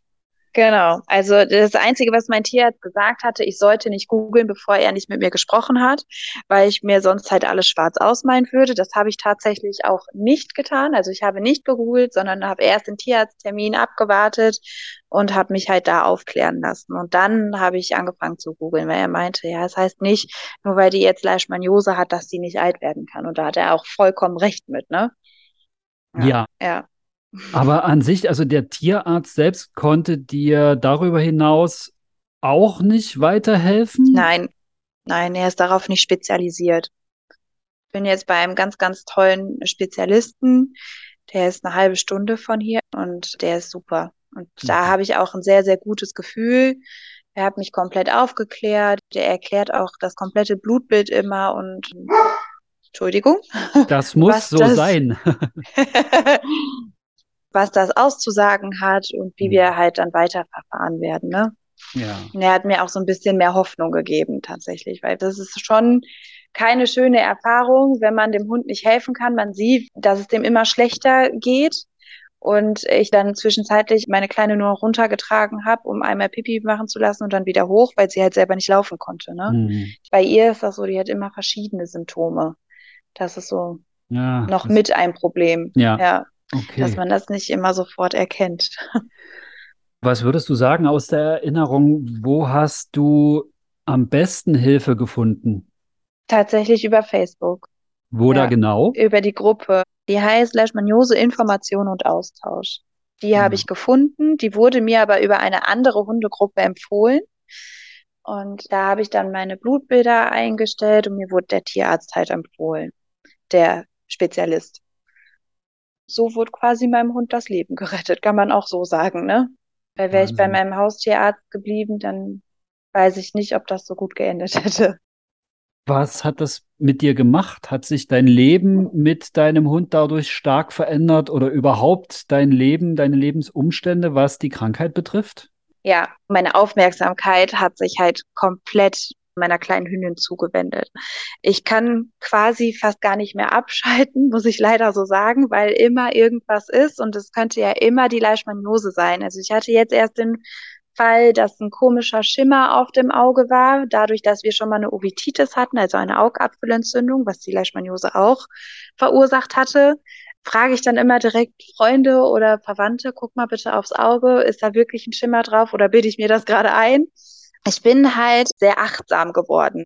Ein Humpeln könnte die Leishmaniose sein oder dicke Lymphknoten, Gelenkschmerzen, sobald die irgendwie komisch läuft. Dann überlege ich wieder, okay, warten wir jetzt ab oder fahren wir direkt zum Tierarzt und lassen nochmal ein Blutbild machen. Also das ist schon anders geworden. Ich merke das auch. Ich habe ja noch drei andere Tiere. Ich habe ja noch zwei Katzen und halt den Dobermann. Da bin ich etwas entspannter, muss ich ganz ehrlich sagen. Mhm. Also ich bin jetzt auch nicht dauerhaft angespannt, sondern es ist halt immer wieder der Gedanke da, okay, wenn mein Hund jetzt eine Wunde hat an der Nase oder sonst wo, ist das jetzt von der Leishmaniose, warten wir ab, ne? Oder gehen wir, wie gesagt, zum Tierarzt? Jetzt hatte ich eine Zeit abgewartet. Das war nämlich jetzt der Schub, da hatte die einen Cut auf der Nase und das war tatsächlich die Leishmaniose wieder. Hm. Ne? Also meine Kleine, die geht auch schon mal in die Dorden oder so, hat dadurch dann auch mal ein paar Macken. Da mache ich mir jetzt wieder den Vorwurf, was heißt Vorwurf, aber wäre ich eher hingegangen, hätten wir uns vielleicht die Glukantime-Kur ersparen können. Ne? Ja. So, jetzt habe ich halt zwei Wochen abgewartet oder drei, der Cut ging nicht zu und dann musste sie wieder gespritzt werden. Du bist sozusagen sensibilisiert dadurch, aber das ist ja eigentlich genau gut dann mhm. ein größeres Augenmerk darauf zu legen. Total. Ja, ist halt schade, ne? Ich möchte gar nicht diesen innerlichen Stress. Ich habe so eine gewisse Anspannung, sobald ich halt eine Veränderung bei ihr merke. Es macht schon was mit einem, ne? Der Hund tut mir leid, weil die kämpft immer so. Fast jedes Jahr bekommt sie wirklich im Frühjahr einen Schub. Immer wieder. Also die ist jetzt nicht so, dass sie komplett frei ist von Schüben, sondern jedes Jahr aufs Neue hat sie einen Schub. Und wenn du sagst, im Frühjahr kommt mir was, was Gugu in der Podcast-Folge zu mir mhm. gesagt hat, in Erinnerung, man kann den Hunden Unterstützung geben in diesen Jahreszeitwechselzeiten mit Immunsystem unterstützenden Mitteln. Machst du sowas oder hast du sowas in Betracht gezogen? Das ist witzig, dass du das jetzt sagst, weil nach dieser Podcast-Folge, also nach der letzten über Leishmaniose, habe ich das tatsächlich mit meinem Tierarzt abgesprochen und er hat gesagt, das machen wir so. Okay, super. Ja, das ist total witzig. Ich hatte vorher gar nicht drüber nachgedacht. Sie hat halt, sobald ich merke, dass sie so ein bisschen schwächer wird oder so ein bisschen träge, dass ich das mit meinem Tierarzt vorher schon abgesprochen hatte, dass sie halt Motilium bekommt, also Domperidon, das ist das, wovon sie gesprochen hatte. Genau. Aber sonst hatten wir darüber nicht gesprochen. Und jetzt werde ich es ihr halt vorher schon geben, genau wie das da gesagt wurde. Und dann werden wir mal schauen, ob wir nächstes Jahr schuhfrei sind. Ja, super. Oder ob es wenigstens so weit hilft, dass es nicht so schlimm wird. Ja, und was ich halt auch habe, also das kann ich auch wieder nur von mir sprechen, ich gebe meine Kleine ungern ab weil die Leute halt die Symptome nicht erkennen. Ne? Die denken ja. sich dann, okay, sie zittert jetzt mal, das wird schon nicht so schlimm sein, wir warten mal ab. Ich war Flugbegleiterin bis zum letzten Jahr. Und da musste mhm. ich die dann halt schon mal für eine Woche abgeben, wenn ich dann auf Außenstation war. Ich hatte das tatsächlich auch schon, dass ich auf einer Außenstation war, die aber Gott sei Dank bei einer Freundin war, die selber auch Hunde hat und auch eine spanische Hündin hat. Die hatte mich dann auch mitten in der Nacht angerufen und gesagt, die Pekka hechelt und zittert. Ich so, ja, dann fahr morgen früh zum Tierarzt, ich rufe da an und ja, es war tatsächlich dann auch wieder so, dass sie im Schub war. Das sind ja schon starke Auswirkungen aufs Leben. Also du Hm. bist ja dann auch nicht ruhig, wenn du eben beruflich gezwungen warst, dann auch mal eine Woche unterwegs zu sein. Nee, Okay. genau. Das ändert sich jetzt, ne? Das Ja. ist jetzt definitiv entspannter. Ich arbeite jetzt auch direkt in meinem Wohnort Ja. und bin dann halt auch nicht mehr so lange weg. Also das ist für die Hunde oder allgemein für die Tiere wesentlich besser jetzt. Mit deinen Erfahrungen, die du jetzt gemacht hast, würdest du dir gezielt einen Leishmaniose-Hund aussuchen? Oder was würdest du sagen? Als nächstes würde ich mir definitiv keinen Leishmaniose-Hund holen, weil ich erstmal Pause brauche. Aber ich sage nicht, dass ich mir, keine Ahnung, in zehn Jahren oder so nicht nochmal einen holen würde. Dadurch, dass ich ja da jetzt gut vorbereitet bin und eingelesen, geht's, ne? Ich würde nicht komplett ausschließen, dass ich mir keinen mehr hole. Also du würdest dir das von dem, was du dir jetzt an Erfahrung Ja. angeeignet hast, schon zutrauen, mal wieder. Das ist ja super. Ja, das schon. Also da Ja. würde ich definitiv nicht Nein sagen. Aber wie gesagt, ich brauche erstmal Erholung, Pause. Es klingt jetzt ein bisschen böse, aber es zerrt schon an den Nerven, auch den Hund so leiden zu sehen. Ja, das zum Ja. einen. Und dann, wenn du auch beschrieben hast, dass du quasi immer in Hab-Acht-Stellung bist und so genau beobachtest, kann ich mir schon vorstellen, dass auch das sehr anstrengend ist. Ja. Ja, Ähm, leider. Leishmaniose ist halt doof, hat halt viele Gesichter. Es gibt auch Hunde, die damit super klarkommen. Ich kenne auch einen, der ist Leishmaniose positiv, aber hat nie irgendwie Symptome gezeigt. Dem geht's gut und lebt damit fröhlich sein Leben, aber ich habe halt leider so einen Fall, wo es halt nicht so läuft, ne? Ja, Ja, das ist das Problem an der ganzen Sache. so ein Punkt, der immer aufkommt, auch im Zusammenhang mit Leishmaniose, das sind die Kosten. Der Fall deiner Hündin kostet ja dich viel Geld. Ja, es hat ja alleine schon gedauert, bis wir die Diagnose hatten. Das hat schon Unmengen an Kosten verursacht, weil wir immer wieder rumgedoktert haben. Was könnte es sein? Ein ganzes Jahr lang. Dann ist sie alle drei Monate zum Blutbild. Das kostet auch. Dann kommen die Medikamente hinzu. Und ich habe jetzt Glück, dass ich einen kleinen Hund habe. Hätte ich jetzt einen großen Hund, der noch schwerer wäre, dann wäre es halt noch intensiver geworden mit den Kosten. Hinzu kommt leider auch, dass ich so einen kleinen Montagshund habe, dass es halt nicht nur die Leishmaniose ist, sondern dass sie sich auch anderweitig oft verletzt. Also es ist trotzdem sehr, sehr kostenintensiv und man sollte sich das sehr gut überlegen. Das sind tatsächlich zusätzliche Kosten. Meine Große, die hatte letztes Jahr eine Not-OP. Da ist auch komplett für vorgesorgt, aber diese Leishmaniose, das sind einfach zusätzliche Kosten, die halt, sagen wir mal, quartalsmäßig immer hinzukommen. Das muss man halt bedenken, dass auf die Kosten von der Leishmaniose immer noch was anderes kommen kann. Und da sind Impfungen und Wurmkur noch gar nicht mit eingerechnet. Nee, so die Standardsachen, die man eh macht, ne? Ähm, in einem Facebook-Kommentar hast du geschrieben, und so bin ich überhaupt erst drauf gekommen, dich anzuschreiben, ob du mir für die Folge, für ein Gespräch zur Verfügung stehst. Äh, Ja. du hättest in der Leishmaniose-Folge gerne noch ein bisschen was zur emotionalen Seite der Leishmaniose betroffenen Hundehalter gehört. Ja. Magst du mir dazu noch was sagen? Ja, also ich habe es ja schon kurz angeschnitten. Man braucht wirklich ein gutes Nervenkostüm. Ich kenne auch Menschen, die ihren Hund halt gar nicht selber spritzen können. Mir zerreißt halt immer das Herz, wenn ich meinen Hund so leiden sehe, ne? Wenn die dann mal diese Entzündungsschmerzen bekommt, dann in der Ecke liegt und nicht mehr aufstehen kann, weil es so weh tut. Und ich, ich bin jetzt tatsächlich noch eher stärker emotional gebaut, muss ich sagen. Aber es ist wirklich nicht schön mit anzusehen, wenn der Hund so leidet. Gar nicht. Und das immer auf Obacht sein, das zerrt halt an den Nerven. Und das ist das, was ich halt mit der emotionalen Ebene meine, dass man da wirklich betroffen ist, auch als Hundehalter. Also es ist nicht mal eben eine Kralle, die raus ist, die wieder nachwächst. Das ist halt Also wirklich was, was bleibt. Ja, genau. Also es ist, könnte jetzt die Leishmaniose sein, es ist die nicht. Und dann bekommt man noch von fremden Menschen wenn die erfahren, mein Hund hat Leishmaniose, das ist mir tatsächlich auch schon passiert, dass die Leute denken, es ist hochgradig ansteckend. Da muss man dann auch ein dickes Fell haben, wenn man dann hört, ja, was gehen Sie denn da mit dem Hund hier überhaupt spazieren? Solche Sprüche kommen dann auch schon mal. Oder ich bin auch auf einer Hundewiese schon mal gewesen, da kam der Spruch dann, weil ich dann den Leuten halt sage, dass sie meinen Hund bitte nicht füttern sollen. Und dann fragen sie natürlich, warum, und dann erkläre ich das, und dann sagen die, ja, das ist ja ansteckend, gehen Sie bitte runter. Ich so, nee, das ist nicht hochgradig ansteckend, wie wir halt in der Vorfolge auch schon gehört haben. Ja. Also da muss viel, viel mehr Aufklärung hinter. Das Ja. würde ich mir halt wünschen. Ja. Ja, total. Ja. Auf der anderen Seite muss ich aber auch sagen, es gibt viele Leute, die sich dann dafür interessieren, die fragen, was das ist und sich wirklich informieren. Und ich habe auch total süße Leute hier auf meiner Hundewiese, die dann extra Leckerchen für meinen Hund mitbringen. Die bringen dann zum Beispiel ein bisschen Käse mit oder Möhrenleckerlis. Ne?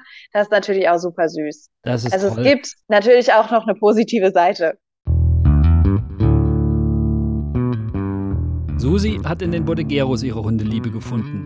Vor 13 Jahren ist Leishmaniose in ihr Leben geplatzt. Sie wusste nichts über die Krankheit und musste sich auf eine beschwerliche Suche nach Informationen begeben. Das hat sie veranlasst, die Leishmaniose-Hilfe ins Leben zu rufen. Ich habe mit einer Freundin die Leishmaniose-Hilfe gegründet, offiziell 2016, aber es hat sich so ganz langsam angebahnt. Und das bestimmt eigentlich einen Großteil meines Lebens, Tag und Nacht. Was heißt das, wenn du sagst, du hast die Leishmaniose-Hilfe gegründet? Ich weiß, es gibt eine Internetseite. Ist es die Internetseite oder was ist die Leishmaniose-Hilfe? Also wir haben uns nur Leishmaniose-Hilfe genannt, weil das einfach das passende Wort dazu war. Ich glaube, es gibt sogar noch eine Internetseite, die anders endet. Letztendlich ist es die Freundin von mir und ich und mein Admin-Team von Facebook und die, die mir im Hintergrund den Schriftkram machen. Aber es ist kein Verein, es ist nichts eingetragen, es ist eine ganz private Möglichkeit für uns, Leishmaniose-Hundehalter zu helfen und eben bei uns auch Hilfe zu kriegen. Wie ist denn Leishmaniose überhaupt in dein Leben gekommen? Wie ist es zum Thema für dich geworden? Ich habe vor 13 Jahren einen kleinen Welpe adoptiert aus Spanien und dachte, ja, das ist ein Jack Russell aus Spanien, der kommt halt mit dem Flieger. Das ist der einzige Unterschied. Der kam mit acht Wochen, war mit zehn Wochen schon sehr krank. Und das war eine große Odyssee, finanziell, tierarztmäßig. Und durch ihn habe ich die Diagnose Leishmaniose irgendwann im Raum stehen gehabt und habe gesagt, äh, was ist das? Und habe dann gemerkt, dass ich eben überhaupt keine Ahnung hatte, was die Hunde denn mitbringen können. Und habe gesagt, ich möchte wissen, was mein Hund hat und ich möchte wissen, was das ist. Und ich möchte meinem Hund helfen. Und so habe ich dann nach alle Möglichkeiten gesucht, Informationen zu bekommen und ja, die Leishmaniose, ich sage immer, zu entlarven. Und was hast du da so gefunden? Ich habe gefunden als allererstes Parasitus X. Das kennen, glaube ich, viele. Der Dr. Nauke, der damals mitunter der Einzige war, der forscht an Mittelmeerkrankheiten und eben auch Vorträge gehalten hat. Dann Social Media, meistens, also das meiste war damals noch Facebook und viel, viel gelesen und gehört von Angelika Henning, auch in dem Buch, das sie dann geschrieben hat. Und ja, was es gibt an Studien, was es gibt an Berichte, Erfahrungsberichte. Der Anfang war wirklich eigentlich nur die Facebook-Gruppe. Und habe dann durch die Angelika Henning ganz viel gelernt und auch Informationen gekriegt, was ist es denn eigentlich. Nicht durch Tierärzte. Da hätte mein Hund, der jetzt knapp 13 wurde, nicht weiterleben können. Und deswegen habe ich dann gesagt, ich muss das selber gucken und möchte andere helfen. Weil die Tierärzte hier in Deutschland einfach keine Kenntnis hatten zu der Krankheit? Oder was denkst du war der Grund? Ja, also ich bezeichne das ungern als Kenntnis, weil ich denke, die haben schon viel Kenntnis drumherum. Aber damals, also ich meine, das sind schon 13 Jahre her und das ist für die Leishmaniose echt eine lange Zeit, was sich da entwickelt hat. Und die haben einfach zu wenig Erfahrung, weil sie Gott sei Dank immer noch und damals sowieso viel zu wenig Fälle gehabt haben mit Leishmaniose in verschiedenen Stadien, wie auch immer. Und daher hat die Erfahrung gefehlt. Ja, Leishmaniose ist meiner Erfahrung nach die ganze Jahre über nicht diagnostizierbar und nicht therapierbar, wenn man nach den Stadien geht, was so im Buch steht. Ich hatte hier auch dieses Beispiel, was es öfters gibt. Einen Hund, also mein Rüde, war zweimal antikörpernegativ getestet, auch hier in Deutschland bei einem zuverlässigen Labor. Der war zwar schwerst krank als Welpe, aber da konnte man das noch nicht sehr. Und dann war er nachher immer noch zweimal negativ getestet. Und da fängt es schon an, dass die Tierärzte sagen, das kann keine Leishmaniose sein. Ja. Wie bist du damals zu dem Welpen gekommen? Stand da ein Verein dahinter, wie wir es heute in der Auslandstierschutzvermittlung kennen? Oder, äh, ja, also die Frage zielt darauf ab, war ein Verein im Hintergrund, den du hättest nach den Mittelmeerkrankheiten fragen können oder nicht? Also es war eine private Vermittlerin, die aber schon so wie die Vereine äh, vermitteln, aber privat, aber keinerlei Informationen dazu, dass es Mittelmeerkrankheiten gibt oder dass ich mich informieren muss oder Informationen von dort. Im Gegenteil, eigentlich, nachdem ich dann gesagt habe, nach der langen Odyssee Diagnostik, mein Amor hat Leishmanioses diagnostiziert, kam zuerst, das kann gar nicht sein. Der war ja so klein und der war gar nie und der kann sich nicht infiziert haben. Die Ausgangsphase war, ich hatte keinerlei Unterstützung oder Informationen, Hilfe, was ist das eigentlich und wie gehe ich vor. Und du hattest sozusagen auch keine Vorwarnung, weil du nicht wusstest, was nee. die Mittelmeerkrankheiten sind. Ja, genau. Also völlig überrumpelt. Du hast noch gesagt, du hast gedacht, es kommt ein Jack Russell aus Spanien. War es denn ein Jack Russell genau. oder was war es denn? Genau. Also der Amor ist ein Bodegero. Ja. Bodegero Mix. Bekannt in Deutschland oft als spanischer Jack Russell.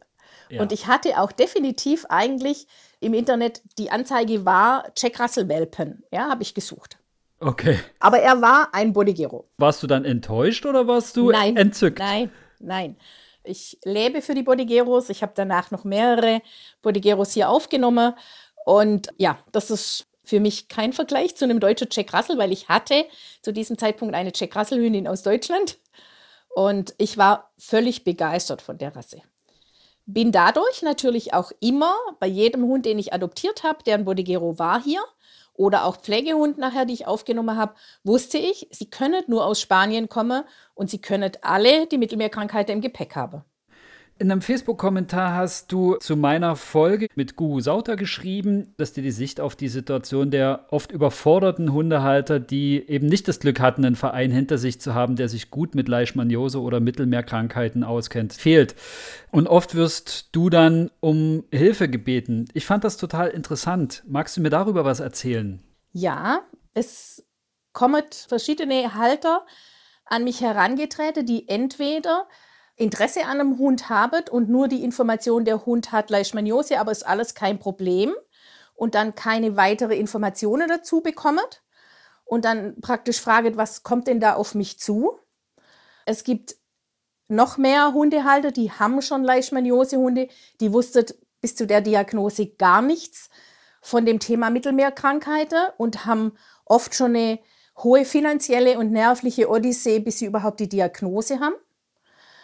Und viele, wirklich viele, treten an mich ran und sagen, ich brauche Informationen, was passiert, muss ich meinen Hund einschläfern?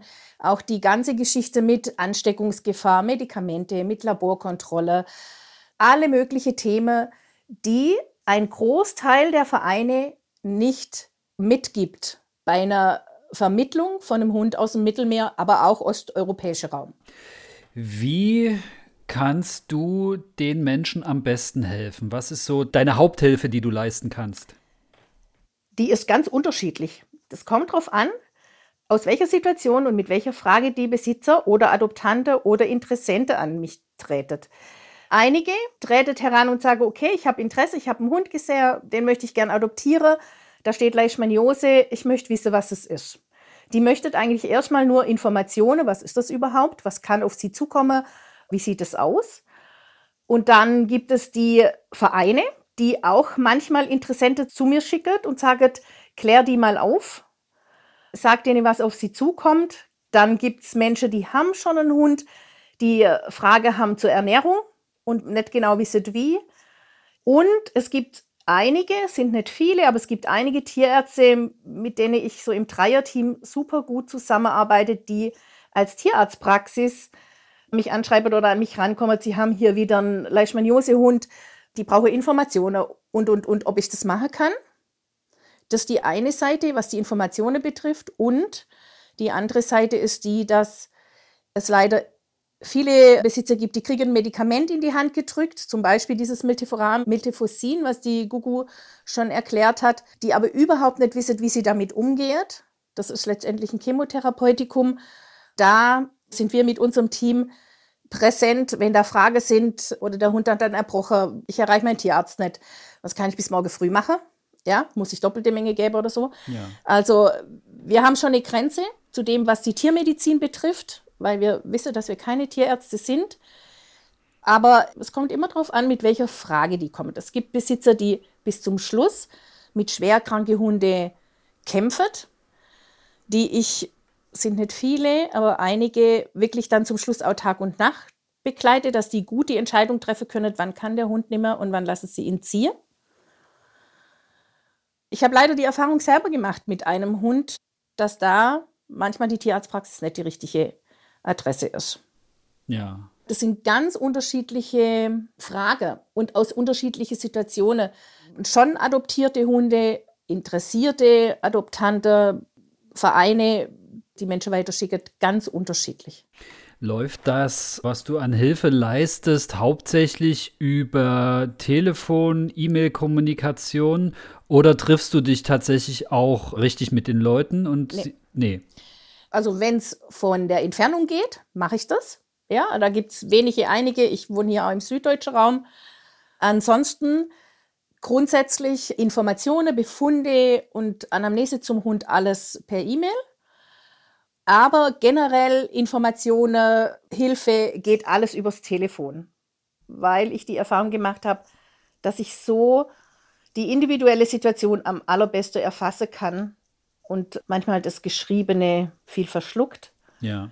Und parallel dazu haben wir noch eine Leishmaniose Facebook-Gruppe, die intensiv fachlich unterhält, hilft. Und da gibt es so Austausch allgemeine Fragen. Wie heißt die Facebook-Gruppe genau? Leishmaniose, wir helfen.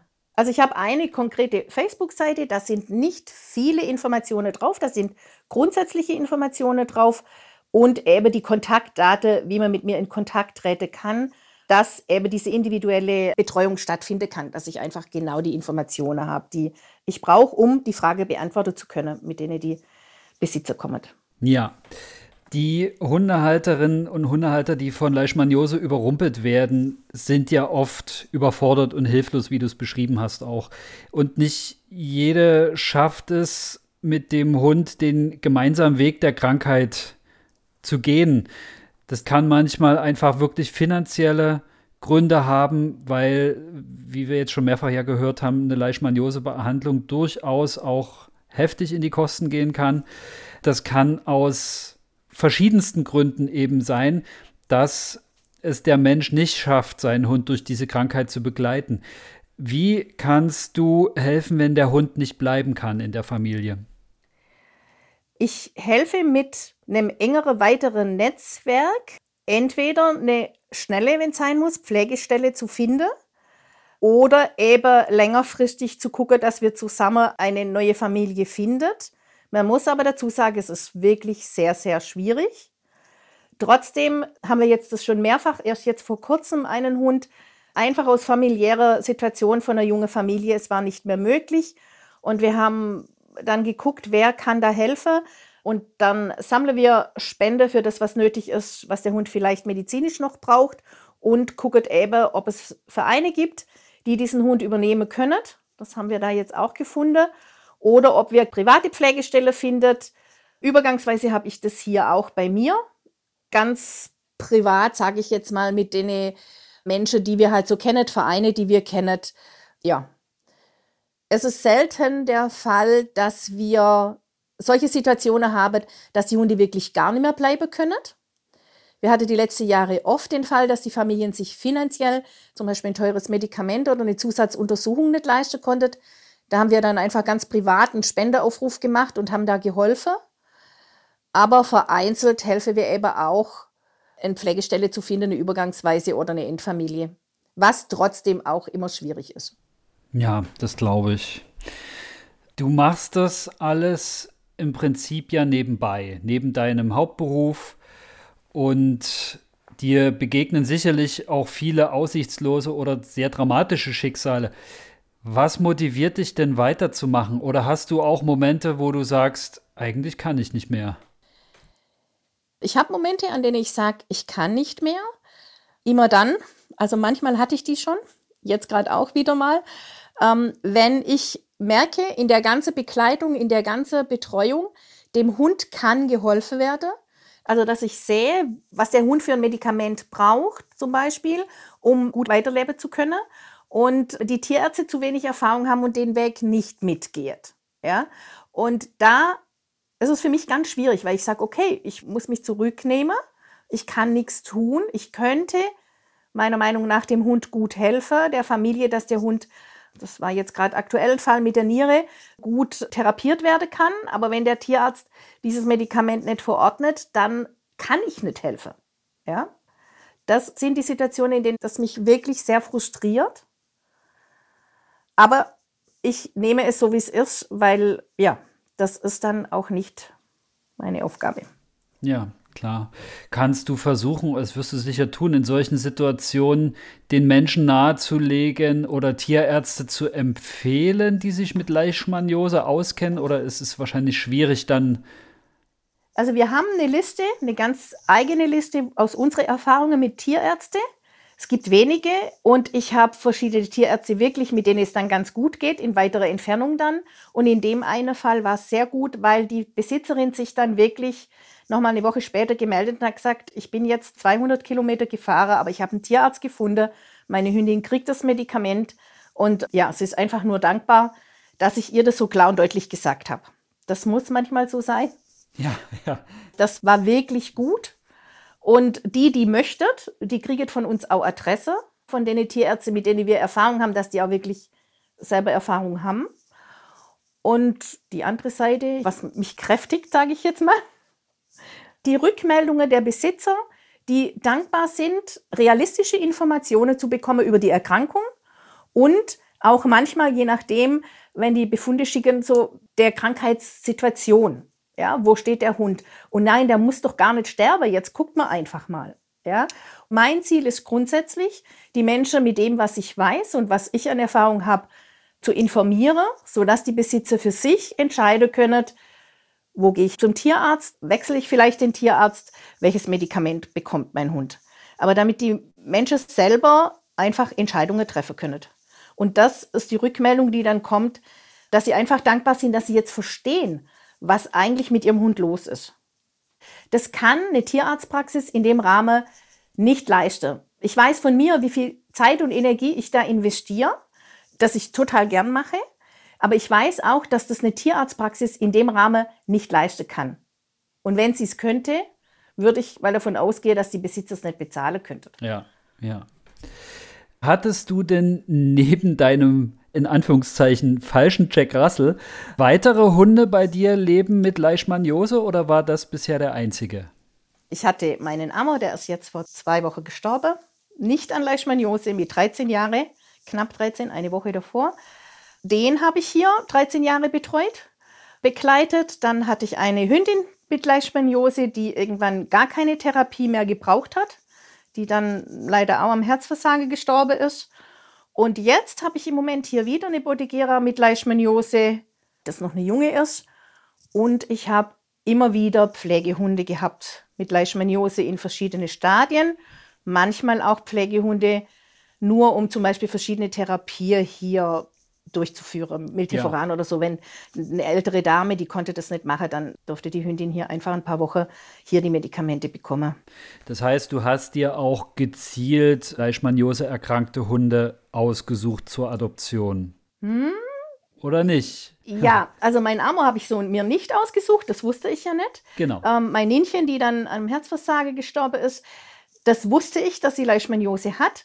Das war eigentlich eine Pflegehündin die ich dann nachträglich adoptiert habe und dann natürlich wusste, dass sie Leishmaniose hat.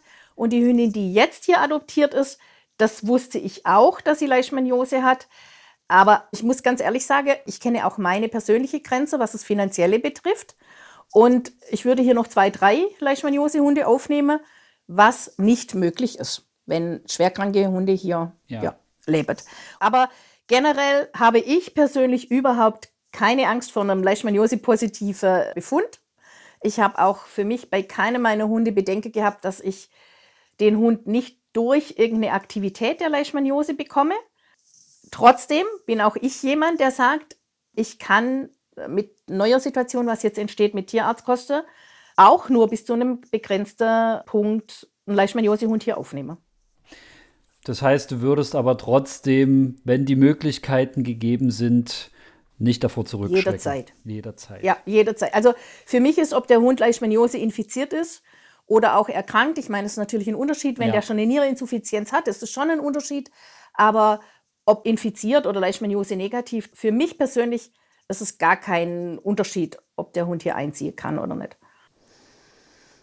Mein größter Wunsch ist an alle Interessenten, Adoptante, Hundebesitzer, Pflegestelle, schreckt nicht zurück, Informationen und Hilfe zu holen denn dann ist dem Leishmaniosehund geholfen. Egal ob über den Verein, wenn der Verein nicht mitgeht. Im Internet gibt es viele Adressen. Wir können immer angeschrieben werden und helfen, wo es geht. Aber holt euch Hilfe, bevor einfach so der Tierarzt sagt, der Hund hat keine Chance und dann ist nicht geholfen. Das ist mein größter Wunsch, dass die Menschen sich Hilfe holen und Informationen holen. Und im Gegensatz zu dem Punkt, an dem du vor 13 Jahren gestanden ja. hast, ist es jetzt doch wesentlich einfacher, Hilfe im Internet halt zu finden. Ja, ne? genau. Es ist genau. viel mehr Wissen gesammelt. Wir haben jetzt in Deutschland viel mehr Leute, die Erfahrung sammeln konnten, auch Tierärzte, die Erfahrung sammeln konnten, auch wenn es noch wenige sind. Muss man ja wirklich sagen, wie du es auch gesagt hast, zum Glück. Aber Leishmaniose ist im Vormarsch, das wird zwangsläufig mehr werden und man kommt ja. jetzt leichter an Informationen und findet auch mehr als, wie gesagt, du vor 13 Jahren. Ja.